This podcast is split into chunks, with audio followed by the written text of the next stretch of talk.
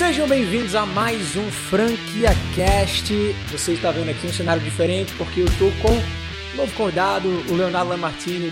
Léo, obrigado aí por participar do, do Valeu, Rafa, pelo convite. Valeu. Já, já escutou, né, o Franquia Cast? Já, já, pelo, já, já escutei. Fantástico, fantástico o projeto. Massa, valeu. E, bom, eu queria divulgar aqui de primeira mão que a gente já está com o canal funcionando, canal exclusivo do Franquia Cast, onde a gente está passando basicamente as entrevistas na íntegra, onde eu estou entrevistando os maiores especialistas e nomes do franchising no Brasil. Então, ó, se você gosta, além de escutar o podcast através do Spotify ou do iTunes, também vai lá no YouTube, que está ficando sensacional. E a gente está aqui nesse cenário incrível porque a gente está fazendo basicamente um podcast itinerante, né, Lucas? Acho que a gente vai viajar o Brasil todo aí entrevistando os maiores nomes para trazer para vocês esse conteúdo mega ultra relevante. Mas vamos lá. Eu quero saber de Leonardo Lamartine um dos nomes mais quentes aqui do franchise do Nordeste. O cara que tem, além de ter grandes marcas aqui de muito sucesso, né? O Bonaparte do Natário, que tem anos aí, ele vai se apresentar um pouquinho. Mas desde que eu me entendo como gente, eu, eu conheço essas marcas, então deve ter pelo menos uns 20 anos aí, 15 é. anos de, de mercado. Mas também foi, durante muito tempo, o cara responsável por trazer né, a ABF, ter uma presença regional aqui no Nordeste inteiro da Associação Brasileira de Franquias e é, se tornou diretor e manteve essa posição por muitos anos. Léo, se apresenta aí para a turma que não te conhece, fala da tua história, das tuas marcas e até chegar no momento aí que você se tornou né, o diretor regional da BF, para depois a gente continuar o assunto. É isso aí, Rafa. Eu nasci no franchising 24 anos atrás, quando fundei o Bonaparte, a nossa principal marca. Depois a gente começou essa história até hoje de fazer gestão de outras marcas. O Donatário é uma outra marca que já existia, até mais antiga do que a Bonaparte. O Donatário acho que deve ter uns 30 anos, 32 anos, nasceu ali no Parnamirim. E depois que a gente começou a gerir, a gente terminou adquirindo a marca Donatário, começamos a mostrar no mercado que a gente fazia gestão, daí começou a procura para a gente fazer gestão de outras marcas. E de dois, três anos para cá, nós começamos isso de forma mais intensa. Né? E aí entrou a pandemia, resolvemos também abrir um outro braço, que é o braço de estética. Por esse motivo também é, não dava mais para eu acumular a função de diretor da BF, quase sete anos aí como diretor nordeste, norte e nordeste da BF, a região norte de forma interina, Verdade. porque não tem diretoria ainda. Verdade. E aí passei aí o bastão para nosso amigo Cândido da IES Cosméticos, que vai fazer muito bem, vai continuar o legado aí da diretoria Nordeste. Fui diretor da, do, da BF Nordeste na primeira vez que houve uma diretoria aqui, na, quando Arthur Grimbaldo, que é o presidente do Boticário, foi presidente da BF. Isso faz uns 12 anos, a 15 anos atrás, aproximadamente. Depois, aqui não ficou sem a diretoria da BF durante muito tempo. E a Cristina Franco, quando entrou na presença da BF, me convidou. E aí eu passei pela gestão de Cristina, de Altino da Casa do Construtor Sim. e também de André Friedheim, Sim. que saiu saí da, como diretor da BF e um mês depois ele entrou como sócio da Master Franquia de uma das nossas marcas. Massa, a gente vai falar sobre isso, Vamos. né? É um grande projeto aí é, que você está lançando recentemente e apostando muito no modelo de Master e de multi-franqueado, né? A gente isso. vai falar um pouco mais sobre isso. Mas eu não sabia que você, antes, então, antes, há 15 anos atrás, você se tornou diretor regional e depois a regional fechou e reabriu, foi isso? Eu não sabia disso. Isso. Só, houve, só houveram é, dois, duas diretorias na história de, acho que é 35 anos da BF. A primeira, eu fui diretor na gestão de Arthur Grimbaldi. Não era tão estruturado como é hoje, porque hoje a BF tem diretorias em várias regiões, tem Sim. diretoria Minas, Rio, Sul. Sul Na época só existia São Paulo, que era matriz, Sim. que era Nacional Rio, e Recife, que tomava conta do Nordeste todo. E aí o Arthur Grimbaldo me convidou e eu fui diretor durante quatro anos, que foi a gestão dele na BF. Depois disso, foi extinto o cargo de diretoria da BF, e aí eu voltei novamente, a, inclusive foi o Guga, nosso amigo lá que veio para Recife, e aí fez o convite pessoal, daqui ele ligou para Cristina, que eu não conhecia a Cristina na época. E aí aceitei o desafio de tocar a IABF. Isso durou sete anos, né? Fui passando de uma gestão para outra e até de uma forma engraçada, porque na, na de Cristina para Altino, eu já estava decidindo. Eu, eu, não sou muito fã dessa história de passar muito tempo pois como é. diretor. Assim, é uma uhum. coisa que fica parecendo ditadura, né? Mas uhum. Eu sou muito democrático, acho que tem que ter a renovação, novas ideias, novas cabeças. E tinha falado para a Cris que eu ia sair da, da BF, pego um voo para o Paraguai, para uma reunião no Paraguai, e no avião estava Altino, que estava assumindo a presidência, também ia negócio para o Paraguai. Coincidência total? Coincidência total. Nossa, um voo da Gol saindo de Guarulhos, Altino sentou do lado, outra coincidência, estava uhum. no corredor, ele estava no outro. Total. Ele virou para mim e falou: Você vai continuar, né? Não tinha como negar ali, né? Bom, a gente vai conversar chegamos em, no Paraguai. A gente foi com um jantar com que já estava marcado para mim com o presidente do Banco do Brasil do Paraguai. Eu estendia o convite para Altino. O, o, pessoal do Banco do Brasil gostou muito, né, porque estava assumindo a, a BF. Sim. E aí fomos para esse jantar e terminei lá nesse jantar aceitando a prolongação do meu cargo. E depois passou para o André, só que dessa vez, devido ao tamanho desse projeto, que é a Estética 360, eu falo assim, não, agora está na hora de passar o bastão, não quero renovar aí, André, me dá essa, é. essa chance. Mas, mas, uh, mas, cara, foi, foi bem legal assim, essa tua trajetória. E antes de a gente gravar aqui, você falou que também você foi presidente durante muito tempo da Abrazel, né? Isso, é, isso. Que é a Associação Brasileira de Bares e Restaurantes. Isso. Brasileira não, o... Associação Brasileira de Bares e Restaurantes, mas a seccional Pernambuco. Ah, entendi. Eu fui legal. presidente da Abrazel em Pernambuco e até hoje eu sou conselheiro da Abrazel. Bacana. Ou seja, é. você sempre ali é, figurando como uma, sei lá, uma, uma figura é, não, não assim de, de poder necessariamente, mas sim uma figura de muita influência, né? É, como é que isso assim para você acabou te ajudando, te favorecendo através de networking, através de relacionamentos? Fala sobre isso, eu acho que é bem importante, até para quem não para quem se distancia do meio, para quem não gosta muito de se envolver? É, eu acho que o associativismo é, é uma solução muito legal para os empresários. É, por vários motivos. Né? Você se junta numa mesa com concorrentes, basicamente, quando você, tá, você vê a, como é saudável a BF, aí dando até mais exemplo da BF, né? Você senta numa mesa com quatro, cinco concorrentes. Concorrente mesmo, né? Isso, né? Assim, concorrentes diretos. Concorrentes... Diretos e indiretos, mas acabam concorrendo pela Isso, mesma. Que naquela, naquela hora é momento de compartilhamento, né? E, Total. e você não tem. Você não vê ali, não enxerga ninguém como concorrente. E essa troca é muito rica. E traz, de, de fato, traz muito networking, não só com o mercado, com o fornecedor, com bancos, com com todo esse ecossistema que existe, tanto na Brasel como na BF. E eu sempre tive isso no sangue. Eu, eu, sempre adorei compartilhar conhecimento, adorei fazer, sempre adorei fazer mentorias, é, muitas vezes de forma totalmente gratuita, sem interesse absolutamente nenhum. E eu acho que isso é associativismo, porque o americano tem isso na veia. Né? Verdade. Né? Quando você vai, se você ligar para um concorrente seu, do mesmo segmento, nos Estados Unidos, Fala assim, eu quero conhecer teu negócio, você me apresenta, ele vai fazer um benchmark totalmente aberto. Se for da área de alimentação, que é a minha praia, vai te dar receita, vai fazer tudo. O americano ele não economiza no benchmark.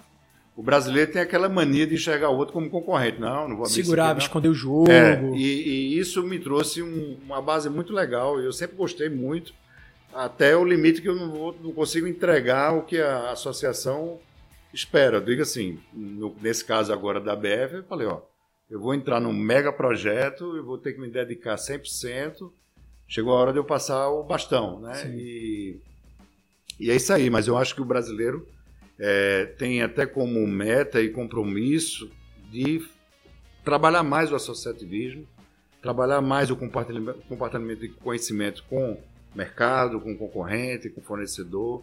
E para deixar claro, hum. todas essas funções, esses papéis são voluntárias. Totalmente voluntárias. Você não você, ganha... E você trabalha mesmo, né? Isso. né? Tem, tem uma responsabilidade por trás. Total, inclusive custos, porque você, no caso da BF, eu tenho que me deslocar para São Paulo, reuniões periódicas em São Paulo todas são custos do diretor, não é custo bolso. da associação. Perfeito. É um cargo totalmente voluntário. Sim.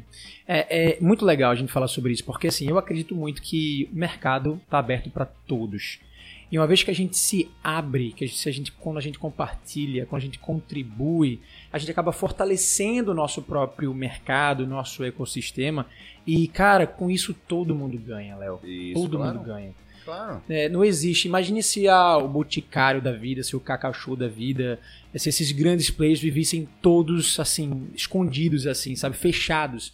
Como seria, né? A gente aprendeu tanto com esses grandes players e a gente e aprende e enriquece e às vezes contribui também de volta, né? O famoso give back, né? A gente, a gente acaba, é, quando a gente está numa fase de crescimento, recebendo tanto apoio que quando a gente ultrapassa essa fase, a gente exatamente, tem a vontade de, de, de, fazer o give back, de exatamente, contribuir. Exatamente. Vamos falar dos teus grandes projetos agora. Vamos. Né? Vamos falar da, é, das marcas, da Estética 360. Vamos falar da, da marca de cervejaria, que eu acho incrível. É, e de outros projetos que você lançou agora, que o Hub aqui tá imenso, né? Tá incrível, assim. O, o, inclusive fica aqui, eu já tô fazendo o papel de fazer o convite, né, Léo? É, é, Mas assim, para quem vem aqui pro Nordeste, eu acho que e trabalha no franchising tem que prestar uma visita a você para conhecer a estrutura. Isso, Conta isso. um pouquinho do que, que tá rolando por aqui. É, a gente, no meio da pandemia, percebeu um mar de oportunidades, né? Isso, é, eu te falei isso ontem, né? Algumas pessoas me chamaram de louco, mas porque a nossa principal marca, que é de alimentação, é uma das mais sofridas na pandemia, Sim. no sentido de que o mercado de alimentação está sofrido, o mercado de eventos também, etc. E a gente tem que se reinventar. Né? Então, acho que o empresário, e eu sempre tive isso na minha característica de empreendedor, é sempre ser uma mola. Ou seja, quanto mais você me apertar, mais eu volto com força. Boa. E, e, e foram todos os momentos que, eu, que aconteceu essa reviravolta na minha vida, não só por um problema de saúde que eu tive em 2012, como outros desafios que eu tive na, no âmbito empresarial, para mim foi uma mola, né? E de fato a pandemia chegou de surpresa, batendo na porta assim na, de supetão, depois de uma feira que para a gente foi maravilhosa, que foi Verdade, a, a, FN, a lá da, Verdade. do que aconteceu no Rio Mar em março do ano passado. A feira terminou no sábado, na segunda fechou lockdown, tudo, é. lockdown total. 18 de agosto, 18 de março, me lembro, é. me lembro como se fosse hoje. E assim, e aí, o que, é que vai acontecer? Né? Disse, não, vamos, vamos fazer disrupção. Já tínhamos o projeto da STE 360, já estava pronto para lançar. Obviamente, a pandemia atrasou, que fechou, por exemplo, construção civil, lojas que estavam vendidas não, não conseguiu implantar. Mas esse desafio é, trouxe para a gente vários insights de disrupção, vários insights de não, não vamos por esse caminho, vamos por esse. O fato da, da, da, do projeto de cervejaria, que é uma franquia B2B, a gente viu que precisava quebrar a barreira do CAPEX de, investimentos. Se o setor de bares e restaurantes está sofrendo, como é que a gente vai chegar lá e oferecer um investimento de 300 mil? Isso não vai acontecer, é. não vai rolar. Então vamos dar uma pausa, vamos reestudar o que a gente estava fazendo, vamos nos juntar com uma empresa capitalizada, no nosso caso é uma empresa europeia, a gente está em fase final, para tirar o CAPEX da frente e aí fazer uma disrupção total e tirar a barreira da frente. Para o que a gente oferecer Diminuir barreira de entrada, né? Para você conseguir Isso. escalar de uma forma que você não escalaria, cresceria em 10 anos. Isso. Escalar em Muito menos depois de uma pandemia que os, o setor está se recuperando, se levantando, Verdade. vendo como é que vai ser ainda, né? Porque muita gente talvez nem se levante, muita gente talvez nem passe a pandemia, infelizmente, do setor de bares e restaurantes, isso está acontecendo. Então a gente precisava trazer algo que fosse impactante para mudar o modelo de negócio do bar e restaurante. Por isso a gente chama o projeto, é tem um apelido que é a democracia da cerveja. Ah, que legal. E, e é totalmente disruptivo, é, não conheço nada igual, assim, não, de, desse tipo de franquia. De, depois eu quero que você, queria que você abrisse aqui o modelo de negócio certo, pra gente, que eu certo. achei bem interessante. Cervejaria B2B é a primeira do Brasil ou não? É a primeira do Brasil, a primeira da América Latina. Eu não tenho certeza se é a primeira do mundo. Cara, que legal. Mas eu não achei nada parecido. parecido. Inclusive, alguns consultores que nos procuraram, até players da Europa, a gente está falando com dois players da Europa, grandes. Sim. São, são empresas que faturam aí seus 90 milhões de, de euros só na linha de cerveja artesanal, e é o menor business desse grupo. É, e todo mundo fica assim encantado com o projeto porque ele muda toda a estrutura da cerveja. É disruptivo. Ele é de fato disruptivo. A, a, cerveja ela tem vários, várias características, por exemplo, a logística reversa de barril, Sim. de chope, é, o fato de você fabricar a cerveja num estado você não conseguir vender por outro, por uma barreira tributária. Imposto, Sim. Então a gente conseguiu mudar tudo isso nesse projeto. Cara, a gente tá falando de cerveja aqui, eu tô bebendo água. Sei, não sei que tá, não sei porquê, assim, No não. O caso, que, que a tá gente manda faltando aí? buscar lá embaixo. Porra, acho que, acho que valeria, eu acho que vale, valeria. acho que vale, acho que vale. Mas, ó, aproveitando, vamos, vamos falar sobre isso então. É, conta aí pra gente, rapidamente, o modelo de negócios da é, B, é, BMF. BMF. Micro que é- Franchising. Não, é MBF então. MBF, Micro, Micro isso. Brew Franchising. Massa. Explica rapidinho sobre esse modelo. é, e explica rapidinho, depois a gente vai falar um pouquinho sobre o que rolou ontem. Que É. você montou aqui no seu escritório, primeira história do Brasil, que tem uma, uma cervejaria dentro. É, exato. É. Fala, fala, fala rapidamente aí o detalhe de- desse modelo. É, o modelo do negócio da MBF, ele é uma franquia B2B. Para a linguagem do leigo, business to business. A gente não faz a franquia B2C, que é business to consumer. É, o que, que significa isso? Ah, O nosso franqueado, ele é uma empresa, geralmente bar ou restaurante, mas Tá. não necessariamente só bar e restaurante. Pode ser um condomínio, um supermercado, Certo. Pode ser uma pessoa que quer fabricar cerveja e vender para outros bares e restaurantes. Tá. É, a gente tem toda uma cadeia, inclusive, de distribuição para isso. Ele tem a chopeira, tem um carrinho que ele pode fazer a venda do chopp na praia, ele tem o, o truck de cerveja artesanal, ele tem toda uma cadeia que ele pode vender, revender esse, esse líquido ou a sobra da produção em outras escalas também. Está pronto para isso. Tá. E como é que funciona isso? Um bar e restaurante hoje, se ele for comprar uma cerveja, um chopp, é, aí de não tanta qualidade como é alguns chopps tops de, de, de mercado, ele vai aí dos R$ 9,80 o litro do chopp até uns 15 reais, que é o, o chopp mais caro do mercado, que é o da Heineken, Tá. e que, tem, que manteve a receita e tem uma, uma qualidade é, é, superior aos demais. É, é fato isso hoje no mercado das cervejas que a gente chama mainstreams, que são as cervejas industriais, de- Industriais, de, sim. alto fluxo de produção.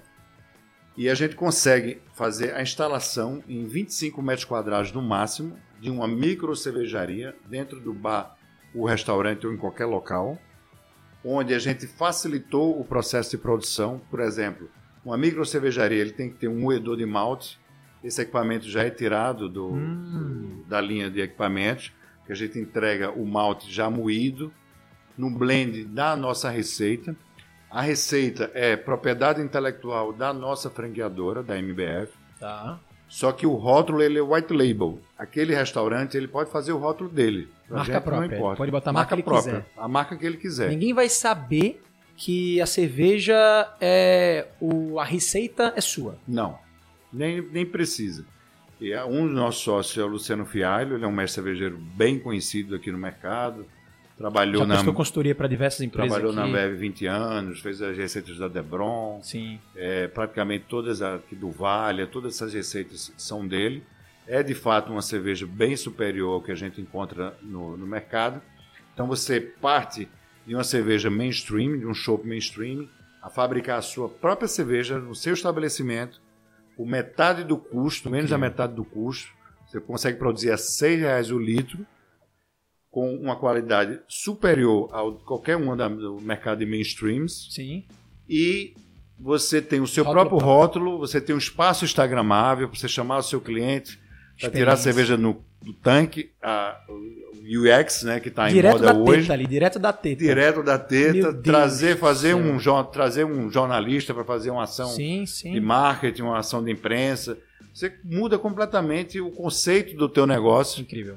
Com a MBF. Essa é a ideia. O equipamento, ele não é um equipamento tão barato, tão acessível, na faixa de uns 300 mil reais é o investimento, incluindo a taxa de franquia nossa, mas a gente está trabalhando para tirar isso da frente, quebrar essa barreira e fazer um aluguel por litro do chopp. Então, se você pagaria aí, se você teria um custo de 6 reais o litro, você que vai fabricar a tua cerveja, você passa aí alugando equipamento a R$ 6,80 mais ou menos, Nossa, pagando 80 centavos por litro. ficaria ainda, ainda mais barato do que comprar essas outras cervejas mainstreams. Sim, com muito mais o barato. aluguel. Com o aluguel, já Isso, com tudo. super CMV, mais barato. tudo. E aí você Ah, fala tá. assim, eu preciso ter um mestre cervejeiro na franquia? Não. A gente treina um garçom, não precisa nem contratar ninguém. Um garçom ali, ele consegue fazer a cerveja. E tão simples que a gente fez o processo de produção. É isso que eu ia perguntar.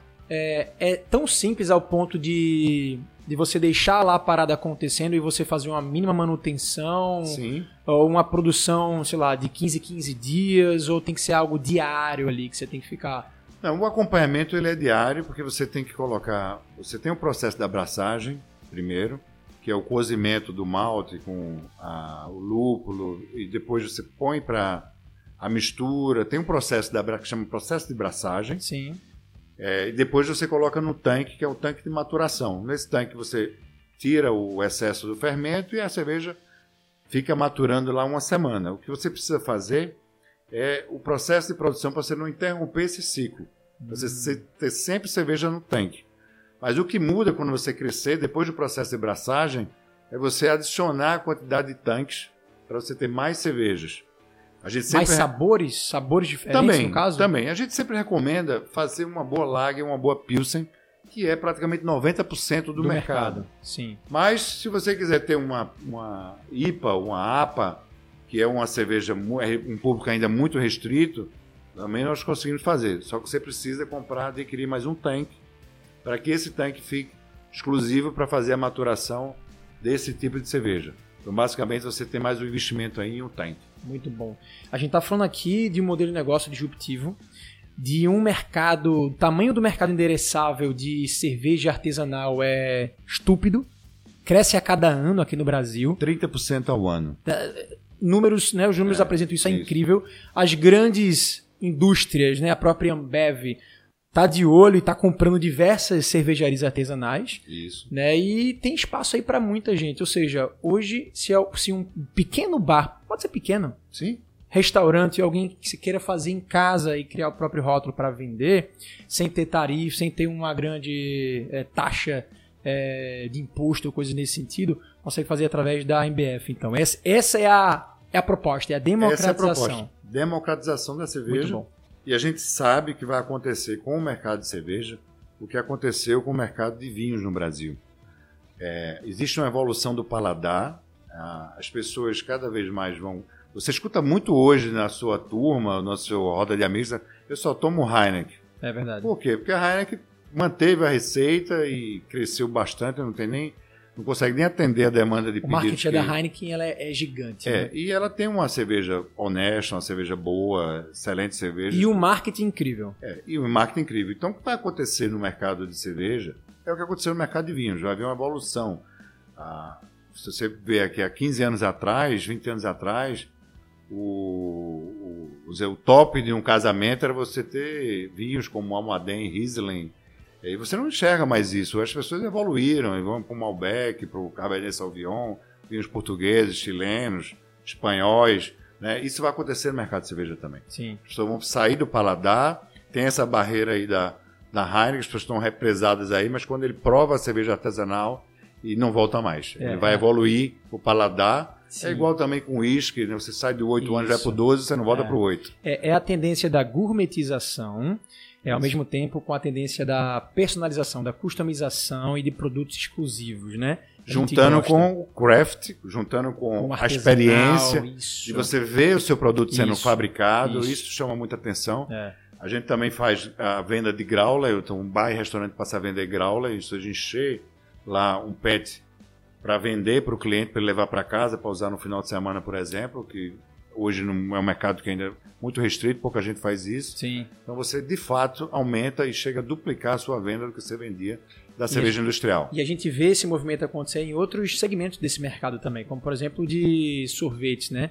É, as gelaterias trazendo aquela parada do sorvete artesanal, que é produzido na loja, que tem ingredientes ali é, frescos e de última qualidade. É. A gente também tem a, a gourmetização dos, das hamburguerias, Isso, das tapiocas, tem até tapioca gourmet hoje em dia, né? Então, é, esse movimento realmente é, criou, né? Criou-se esse movimento e abriu-se um novo mercado através dessa, dessa tendência. Exatamente. Muito bom.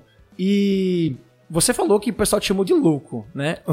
É, muito por conta do investimento que você fez aqui desse escritório e também pelo investimento nas novas marcas, né? É, quais outras marcas você trouxe para o mercado recentemente e por que que você enxergou nelas potencial, assim como você enxergou no segmento de cervejaria? Como você falou, segmento de alimentação, que era o que você mais dominava, né? Você acho que tinha umas quatro marcas antes Isso. do segmento de alimentação.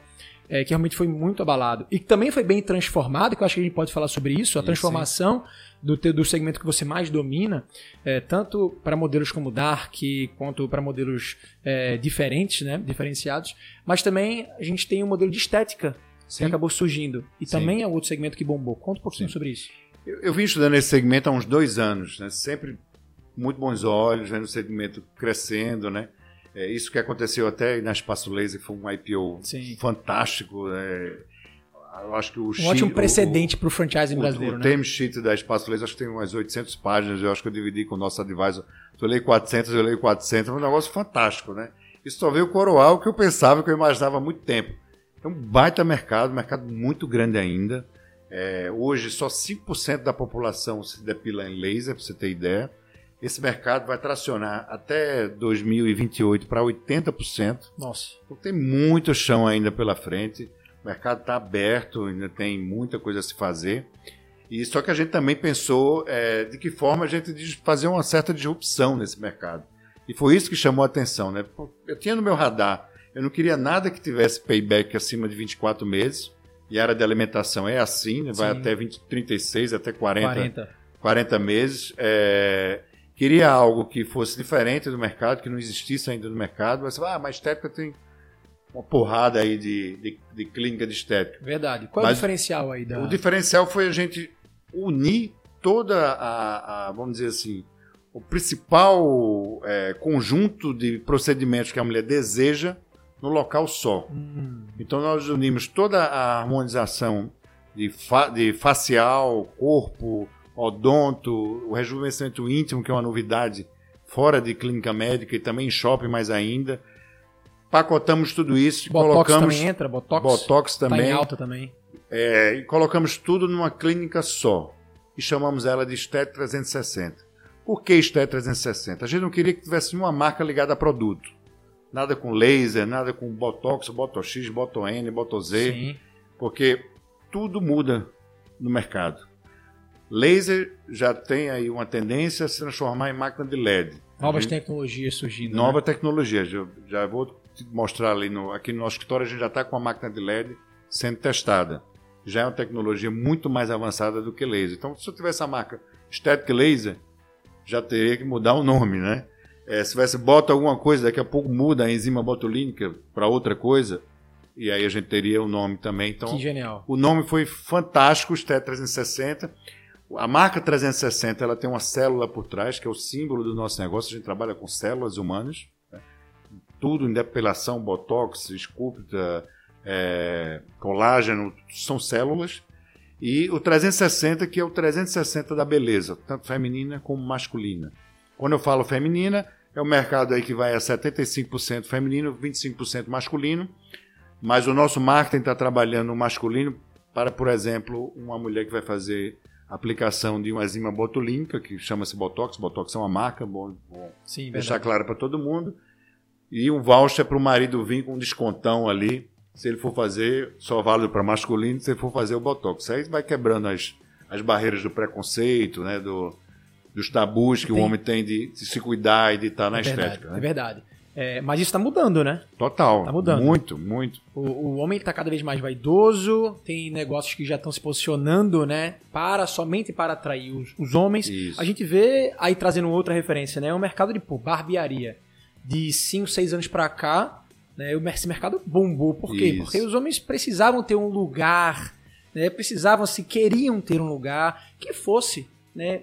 tivesse aquele apelo do homem com barba, da cerveja, da sinuca, e foi Isso. se crescendo a barbearia. E a gente, Rafa, pensou desde o início nisso, desde o branding, as cores, quando a agência trazia, ah, não, vamos fazer cores de rosa. Não, a gente quer dois públicos, vamos fazer uma coisa, coisa neutra, para que agrade, o, até a tecnologia do, do social Wi-Fi que a gente usa, a gente está pronto, por exemplo, para se a clínica tiver mais homem do que mulher, a gente mudar a programação das telas. Está nesse nível já, o nível de digitalização que a gente fez de tecnologia na Esté 360. Nas uma... telas que você diz, na, nas telas que ficam ali na recepção, Isso. na parte ali de atendimento. Isso, que as telas elas são, elas são é, mutantes de vídeos e, e, imagens. A gente tem autorização para usar as imagens de Bruno Gagliasso, de Giovanni Bank e de Anitta, através do contrato que a gente tem com a, com a Line. Nós somos a segunda rede do Brasil credenciada da Line, para vender em Visa Line. Sim. E, e, segundo eles, brevemente a gente deve, pelo tamanho da, da expansão que a gente vai fazer, o principal cliente deles aqui no Brasil. Tanto que eles não entendiam muito o modelo franquia, já que a gente está aqui na, falando de franquia cast, e eles agora colocaram um diretor de franchise, que é o Felipe, veio do mercado. Muito bom. E transferiram uma pessoa para Recife aqui para ficar junto da gente, que é o Lucas, que é da Line, para estar tá perto do, do nosso business. A gente está mudando algumas coisas na Line, tentando. O americano é sempre muito fechado, mas a gente está mudando para melhor alguns procedimentos para ajudar a Line a crescer também. Legal. Fala sobre a estratégia de lançamento. A marca tem pouquíssimo tempo isso. É, mas vocês já estão com mais de 200 contratos, é isso? Isso. Como é que foi esse lançamento Quase 400. assim? Caramba, conta aí. É, foi o seguinte, nós lançamos na, na feira do, do Rio Mar, no, na FN. Em março do ano passado. Em março do ano passado. Uma grata surpresa para a gente. Esse negócio foi trazido por um escritório de advocacia. Hoje os escritórios de advocacia estão fazendo muitos negócios, até mais do que advocacia. Como assim foi trazido para o Estado de Advocacia? É... Eles fizeram a intermediação de duas partes que estavam ali? Isso. Na realidade, um escritório que nos atende, que é a Galdine Rebelo, é, falou assim, olha, a gente está tratando de um assunto, de uma marca X, hum. e tem uma oportunidade aqui dentro que a gente queria te mostrar. Tá bom, eu marquei com o titular deles, que é Felipe. Ele veio para o escritório, Felipe, me interessa, deixa eu conversar com, com essas pessoas que estão envolvidas mas a gente já estava na nossa pasta com o projeto há uns dois anos mais ou menos. E aí pegamos os clientes deles, dois, na verdade a gente fez uma reunião com 15 franqueados daquela marca. Franqueados. É, e desses 15 selecionamos dois, na realidade três. Um deles entrou na sociedade, depois saiu, foi montar uma franquia para ele, franqueado hum. nosso, e dois embarcaram como sócios, são nossos sócios na Estet 360. Sócio na franqueadora. Sócio na franqueadora. Tá. Pela expertise que tinha, de, até de treinamento dessa área estética Sim. e tal.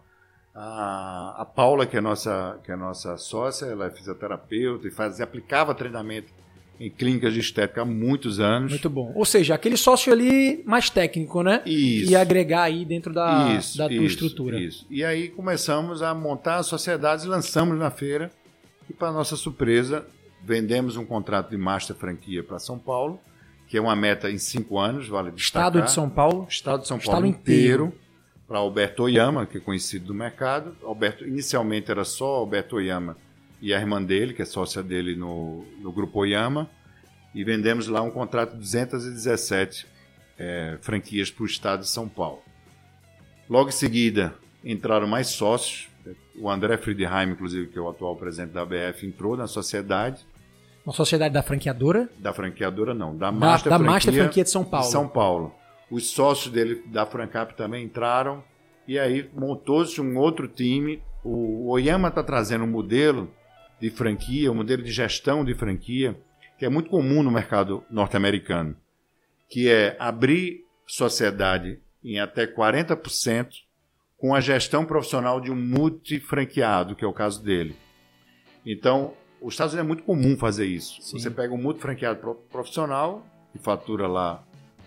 Tem, tem franquia, tem multi franqueado nos Estados Unidos fatura mais de um bilhão de dólares. E ele faz isso, ele monta um fundo, o Yama montou um fundo chamado IMA, onde esse fundo capta recursos para 40% da unidade e ele fica com 60% gerindo com o time dele essas unidades. Essa é uma forma de entrar a outra forma é ser subfranqueado de Oyama no estado de São Paulo. O modelo deu super certo, já fez a, já está na segunda ou terceira rodada de captação do IMA e resolveu pegar o estado do Rio de Janeiro. Assinamos o contrato, inclusive ontem, oficializamos ontem, já estava pronto o contrato.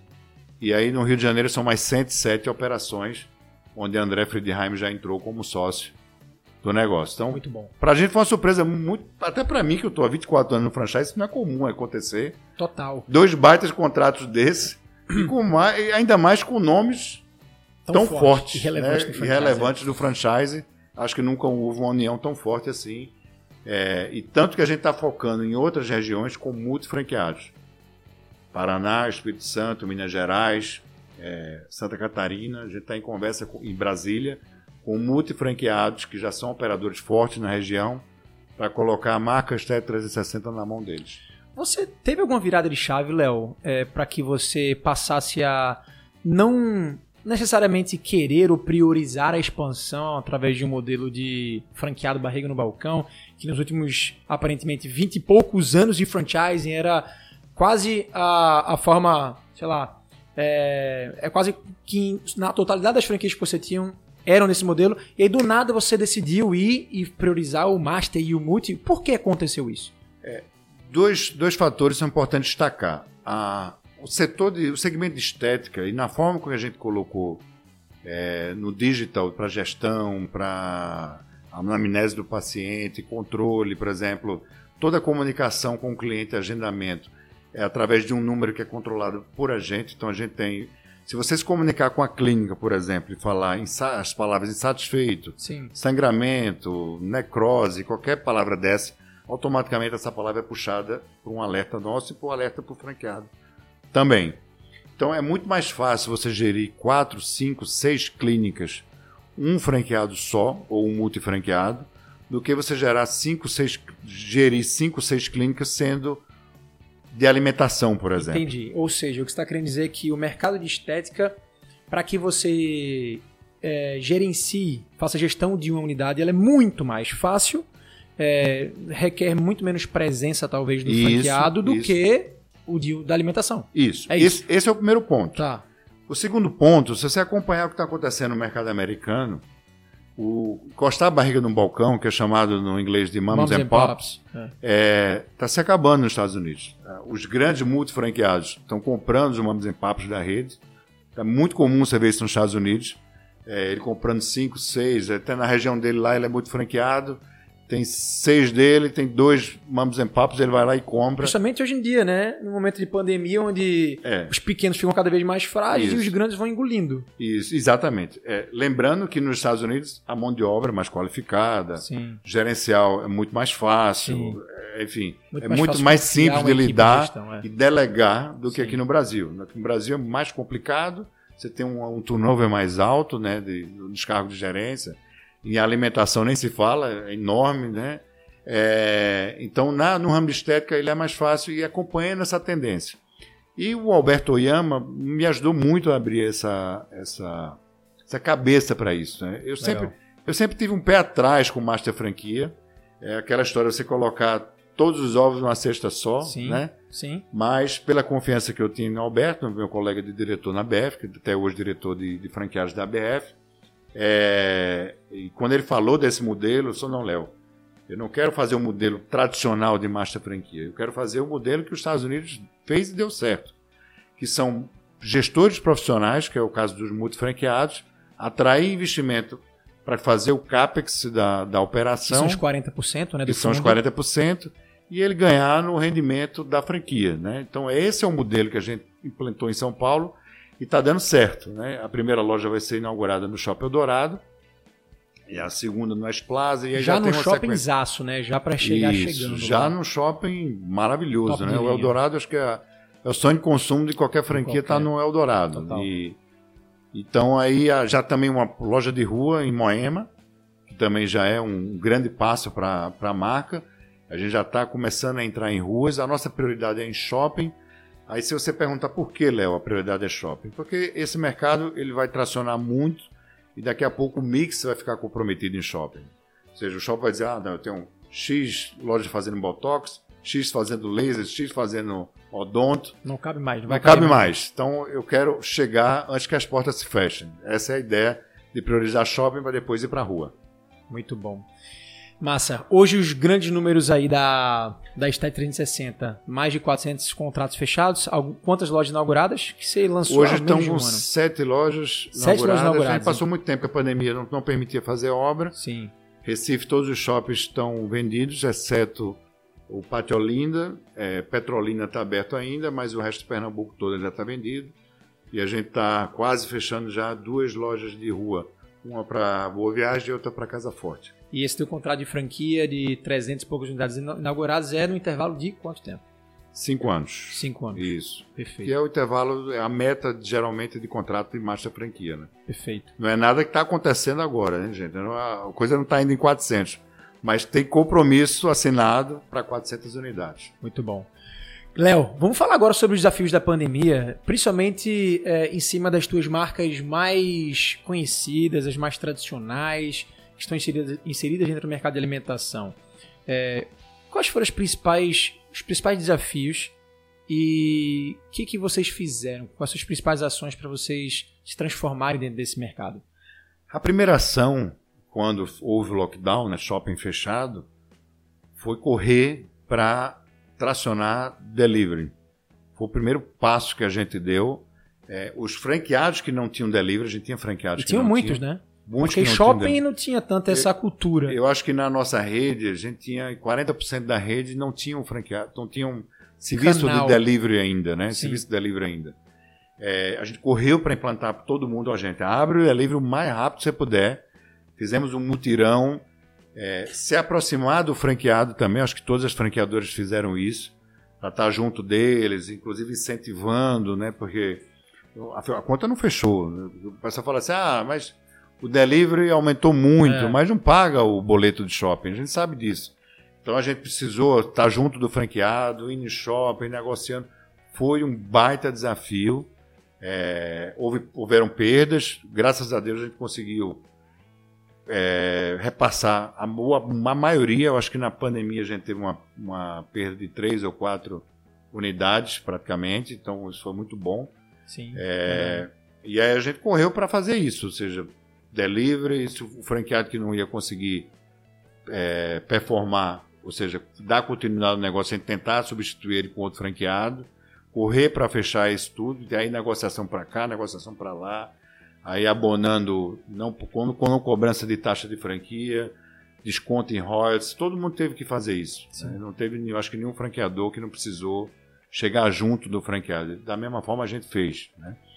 E aí também é, tentar mudar algumas características dos contratos de plataformas, aí iFood, nós somos exclusivos iFood aqui, é, que também foi o desafio, os franqueados, não, por que ser exclusivo? Aí análise para cá, negociação, só é vantagem. Não é fácil, né? Nós abrimos outras lojas na plataforma, né, que outras, outras plataformas de entrega a domicílio não permitiam. Então, criamos outras marcas. Por exemplo, no Bonaparte, a gente criou a linha Bona, que é uma marmita gourmet, e tracionou muito legal. Isso foi um case para a gente aqui dentro. Que a, a, a Bonaparte ela sempre, foi, sempre, sempre foi enxergada como elitizada, ou seja, como na praça da alimentação um ticket médio alto. Eu disse, Sim. Não, eu quero quebrar isso. Quero fazer uma marmita gourmet de uma caixinha de papelão para tracionar. E a Por gente que, lançou. tu- por que veio essa ideia? Assim, da onde veio essa ideia? Veio de, de ser um canal do, do delivery, de ser algo barato. A gente tem uma linha bona que você paga 12 reais e tem um almoço entregue no seu escritório. Né? Ah, essa onda também de comida na caixinha. A gente já trabalhava aqui com a marca Kowalk, que é o asiático na caixinha. Mas tem várias franquias no mercado aí, Brasileirinho, eh, Mineirinho, etc Sim, mineiro. que tem que ter médio baixo, né? E aí vamos entrar com a nossa marca que já é conhecida, Bonaparte, curtando o nome e lançamos Bona. Muito bom. Bona do seu Bonaparte. É Essa é a marca, ideia. Bona do seu Bonaparte. É o slogan do seu Bonaparte. Mas ela é vendida numa loja à parte. Ela não se mistura com a loja a, lo- Bonaparte. a loja virtual, né? A vale a pena virtual. destacar, porque a Sai da mesma unidade, com a Isso. mesma qualidade, com os mesmos insumos. Só que com o é mesmo centro de custo, basicamente, ali, que Isso, são os mesmos isso, funcionários, isso. é mesmo, mesmo aluguel. Isso, adicionando um canal, uma outra fonte de renda, né? isso. Que, que, como é que isso. Qual foi o resultado disso na, na ponta para o franqueado? Fantástico. A, a gente Consegue tem- abrir números aí pra gente? Sim, a gente- não, não em faturamento, que eu não gosto de falar faturamento, mas a gente tem é, loja que já é 70% do faturamento dela. Nossa, mas faturamento todo da loja ou faturamento só do delivery? Toda a loja. E todo da loja? É. Caraca, e, e, e essa a Bona, ela só funciona para o delivery. Só delivery. Você pode Com essa- pedir, essa você pode forma- pedir na frente de loja, E retirar, né? mas é um mercado muito pequeno. E Sim. retirar. Tem gente que pede, Sim. fecha na caixinha, bota na mesma embalagem que a gente leva para viagem e leva. Com essa informação, não, não, não fica mais. Não faz muito mais sentido sair do ambiente físico, já que 70% está representando o delivery. É, o que aconteceu e que está acontecendo é uma procura para montar as, as. As, darks do Bona. Né? A gente está quase fechando aí alguns mercados como Salvador, Minas Gerais e tal, que querem só botar o, o só colocar, isso só lançar um o Bona. pedido do, do próprio franqueado. Do próprio mercado. Eu, eu já estava atento a isso, que na, bem da verdade eu estava sem tempo de dar de atenção pensar, a isso, de pensar é. nisso, né? Devido a esse projeto da estética que tracionou muito. Sim. É, mas é, já caiu no colo, ou seja, já é uma nova oportunidade de negócio que surgiu na pandemia, né? Total. Dentro da pandemia. Então, é, a pandemia, de fato, gera muitos desafios, mas o empreendedor tem que aprender a não, não só se fechar na, no, no negativo, dizer, pandemia, pandemia, pandemia, não adianta, a gente ficou na mão do governo, né? Do governo, obviamente, da própria, da própria evolução aí das UTIs, do, do que acontece com a pandemia. Não tem jeito. A gente não vai conseguir mudar isso. É, mas a gente tem que saber ficar aberto para as oportunidades. Né? E você é um ótimo exemplo disso, né, Léo? Como você começou falando aqui. Você tem um estilo de empreendedor que se aperta, eu viro uma bola. Eu jogo para cima. E vamos botar o assunto louco que você falou, né? Quando eu falei assim, cara, o escritório aqui não está dando, vamos para o escritório novo. Pois é. Juntei, chamei isso aqui de hub justamente para trazer um monte de sócios para dentro. Vamos uhum. dividir aqui o, o espaço e e vamos investir, vamos se vamos, né? E, e alguns sócios, você tá, você tá maluco, você tá, tá todo doido, mundo como é indo. vai lá abrir um negócio desse aqui. Todo mundo indo pro lado contrário. Você quer fazer um escritório com uma cervejaria dentro, você, você ficou louco, você ficou louco. Eu escutei isso várias vezes. É, imagina. Eu escutei várias vezes. Calma que Vai dar, e vai certo, dar certo. Vai dar certo. Mas eu, mas eu achei incrível, Léo, porque olha o saldo da pandemia para você, cara. É, a gente conhece é. há um tempo, mas assim, desde que a pandemia começou e você relatou tudo isso, você montou esse novo escritório que é belíssimo, tem uma cervejaria dentro do escritório, já tá rolando evento, você está sediando diversas empresas aqui dentro desse hub, é, investiu alguns né, é. valores aqui é, para estar tá levantando esse espaço. Além disso, montou uma nova marca que foi lançada basicamente no início da pandemia, que já está com 300 contratos. Na véspera do lockdown. Literalmente. Essa aí, essa aí você não sabia, essa aí você não, não você não. não. conseguiu prever. Mas conseguiu se reinventar também no modelo Dark, né? Com a marca da Bona, fazendo que franqueado. É, nesse modelo conseguiu faturar pelo menos 70% do teu faturamento todo nesse canal, nessa marquinha. Ou seja, saldos muito positivos, né, Léo? E, e isso, isso tudo veio de uma mentalidade diferente. Que eu acho que essa mentalidade de não se esconder por trás de uma toca, né? É. Enquanto tá, enquanto o mercado, enquanto as pessoas conseguem enxergar o mercado sangrento, o mercado difícil, é, e começa a se retrair, começa a se esconder, você foi para frente, né? Isso. Qual é a mensagem final que você dá para essa turma aí que ainda tá com essa cabeça, Léo, a cabeça de, ah, ainda tá rolando a pandemia, mas assim, não sei se eu devo agressivar, não sei se eu devo expandir, não sei se eu devo investir. O que, que você traz aí para essa galera? É, eu acho que é, isso é característica do empreendedor. Né? Se você se você fica durante os momentos, vamos dizer, de, de dificuldade, de crise, é, pensando como vai sair, como vai e se reinventa, eu acho que isso é a mais fantástica característica dos empreendedores. É, quem não tem isso não é empreendedor. Quem não arrisca, aí você fala assim, pô, eu tenho um sócio aqui que fala assim, você gosta muito de tomar risco, né? Eu só, tem jeito o cara ser empreendedor sem saber tomar risco. O empreendedor tem que dar 10 tiros e acertar oito ou, ou sete, que seja. Ele vai errar três, não tem jeito. Só erra quem atira. Não tem... Se você não atirar para lado, lado nenhum, você não vai errar nunca. É você não, não erra, mas também não acerta, né? É Quanto mais risco você tomar, aí você vai ganhar dinheiro. É a relação direta do empreendedorismo, de quem vai, que coloca a cara no mercado, que arrisca, que se reinventa, que é chamado de louco e vamos junto e e aí tem gente que não, não quer embarcar, depois quando vê pronto, todo mundo quer embarcar, né? O, o, o sócio nosso da Master, eu estou falando hoje com um candidato à franquia, hum. que começou a, a colocar, é, não, isso aqui, isso aqui, isso aqui, só. Você está vendo esses sócios aí da Master, que a gente fez a, faz a apresentação? Todos eles queriam entrar na sociedade da franqueadora. E todos eles foram negados. Não é você que quer agora concorrer com com esse time, timaço aí, né? Com, é bom que você já decorou, né? Qualquer outro franqueado que vem agora querer pedir alguma coisa diferente, olha, os caras aqui, 200 e poucas franquias, e foi nesse modelo, agora tu vai... Isso, isso, isso. Não que a gente não flexibilize, claro que a gente flexibilize, mas é, o que eu estou querendo, esse recado que eu quero dar é que depois que você consegue construir e botar, vamos dizer assim, o, o trio elétrico na rua, né, todo mundo quer subir para dançar, para é, escutar música, é. etc. Né? É muito fácil. Até construir lá, acertar os parafusos e colocar, mas isso é a característica do mercado empreendedor, empreendedor é. é característica de, de quem empreende, não tem jeito. Não? O empreendedor ele tem que saber tomar risco, ele tem que conviver com os erros, saber que aqueles erros são para aprender, você mudar a sua, a sua, a sua rota é, e trabalhar sempre com transparência, com ética, que é isso que eu sempre busquei é, para o franqueado. Eu, o, a nossa área comercial aqui, é, incluindo nosso diretor comercial Felipe, às vezes fica pau da vida comigo, porque eu sou totalmente transparente e eu faço muito contravenda. Às vezes desvende, né? Às vezes eu desvendo, é. porque eu sou extremamente transparente. Eu não, Tem que ser. Uma pergunta muito clássica, já que a gente está falando de franquia aqui, quando o, o, candidato chega, ele faz duas perguntas clássicas. Quanto é que eu vou vender e quanto eu vou colocar no bolso? Uhum. Aí eu respondo, eu não sei, não sei. Aí o cara olha para mim e fala, pô, você é o presidente da empresa, como é que você não sabe? Eu tenho um palpite, mas você, eu vou transferir o know-how para você. Então, é, vou lhe colocar no colo, tudo que você vender, para mim vai ser interessante. O ar que você respira é o que eu respiro. Mas nós vamos junto analisar aqui o break-even, se você não vender, quanto vai ser seu prejuízo, quanto vai ser seu lucro. Vamos simular. Nós vamos dividir essa bola aí. Porque se eu falo para você que você vai faturar 50 mil e você fatura 45, a primeira reação do franqueado inexperiente é fazer, cadê meus 5 que você uhum. prometeu? Vai bater na tua porta e vai te cobrar. Vai, ah, fatalmente vai. Isso já aconteceu comigo. E por isso eu já aprendi com Sim. isso. Eu falo, não, isso não é minha. Essa é a obrigação sua lá na ponta. A minha obrigação é transferir o know-how, dar todo o suporte para você. Isso é que é franquia, né? E na hora que você estabelece, ou pega, por exemplo, um franqueado profissional como é o Oyama, ele já passou dessa curva. Todo franqueado já tem aquele, tem até um gráfico americano que fala, não sei se você já viu, que é um sorriso. É o estresse, estressômetro, Isso, não. e lá embaixo tem um Mi.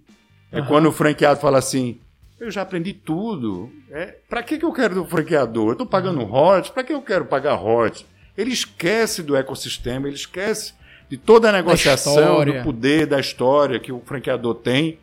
E às vezes há ruptura nesse, nesse, gráfico aí do Mi, que é o selfish, o egoísmo do, do franqueado pensar em si só. Sim. Isso acontece com qualquer empresário, é normal, isso é normal de mercado. E ele sai da rede e faz, quebra a cara. E quebra a cara dele. Aí ele esquece que tem toda uma negociação, que ele paga ali a menor taxa de cartão de crédito do mercado, ele tem um poder de negociação, ele tem um marketing sistêmico, enfim. Isso é que é franchising na veia, né? Então, é, eu amo quando tem assim um franqueado que já chega experiente. A gente está pegando um agora que era um franqueador e que vendeu o negócio dele para uma outra, um outro franqueador. E pô, esse, esse aqui é o perfil que eu gosto. Que a, a linguagem já é em outro nível e já é de, depois desse ponto do, do estressômetro do, do Mi, como é, é considerado no mercado americano. Muito bom, Léo. Cara, e é por isso que eu sou apaixonado pelo, pelo franchising. A gente tá falando aqui de características do empreendedor, né? De assumir é. risco. Mas eu acho, eu tenho uma visão muito clara, que é o seguinte: o empreendedor franqueador, ele ainda tem uma parada que é diferente. Porque o empreendedor franqueador é aquele cara que está trilhando e pavimentando para que outros empreendedores que não têm tanto apetite para risco é percorra um caminho que já está pavimentado, Isso. que são os franqueados. Isso. Então, o empreendedor franqueador que está ali botando o dele na reta, que está errando pra caramba, está quebrando a cara e que formatou um negócio que, cara, de anos de experiência, para outros empreendedores com muito mais facilidade, com muito mais estrutura, poder empreender de forma mais tranquila. Então, por isso que eu sou apaixonado pelo franchising, cara, é. porque é um empreendedor de outro nível, né? Isso. E até você tocou num ponto, acho que é importante destacar, é, essa, essa característica empreendedora do franqueado, ela tem um, uma certa limitação, né? Verdade. né? Porque quando ele entra numa franquia, ele entra com regras. Sim. Então, se você tiver, o franqueador tiver a humildade de escutar muito esse empreendedor que está lá na ponta, e o empreendedor franqueado escutar o franqueador que tem a expertise, experiência lá de 20, de 50 franquias com 100 anos, com mais de 100 anos, como é o caso do McDonald's, é, o, o, franqueador vai dizer, cara, não vamos por esse caminho não, que eu já experimentei isso aqui. Né? Agora, as inovações, as belas ideias, Vem muitas delas vêm do empreendedor franqueado. Vem muito da rede, e aí é. você tem que saber aceitar Total. isso e não ter aquela história, ah, eu sou o franqueador, não vou escutar Sim. a ideia. Não. É, você vai crescer muito se você tiver essa, esse, esse bate-bola do empreendedor franqueador com o empreendedor franqueado. É, mas muito é, é, essas grandes inovações e ideias vêm muito da ponta, não só por um perfil de um franqueado mais criativo, e sim porque os grandes problemas estão lá. E é Isso. ele quem está vivenciando mais do que quem está por trás de um Ele que está na ponta, né? Ele está na frente, na, é. no front, né? Como diz, da batalha com Exato. o cliente ali no dia a dia. Então ele sabe o que está acontecendo. Ele tem um termômetro do que aquele produto pode ser bom ou não para o cliente, ou o que troca dali é, pode ser mais interessante para melhorar a rentabilidade da franquia, por exemplo. Show. É isso aí, galera. O papo foi muito massa. Esse foi mais um Franquia Cash para vocês. Léo, muito obrigado por participar mais uma vez, tá? Show de bola. É, e é isso aí, galera. Ó, não esquece de, se você tá aqui no YouTube, curtir, compartilhar com a galera. Se você tá no Spotify, avalie aqui o nosso podcast e a gente encontra vocês na próxima. Um grande abraço e até mais. Uh, que massa. Joia. Quanto tempo passou? Que eu já nem lembro. Eu não, não esqueci do tempo.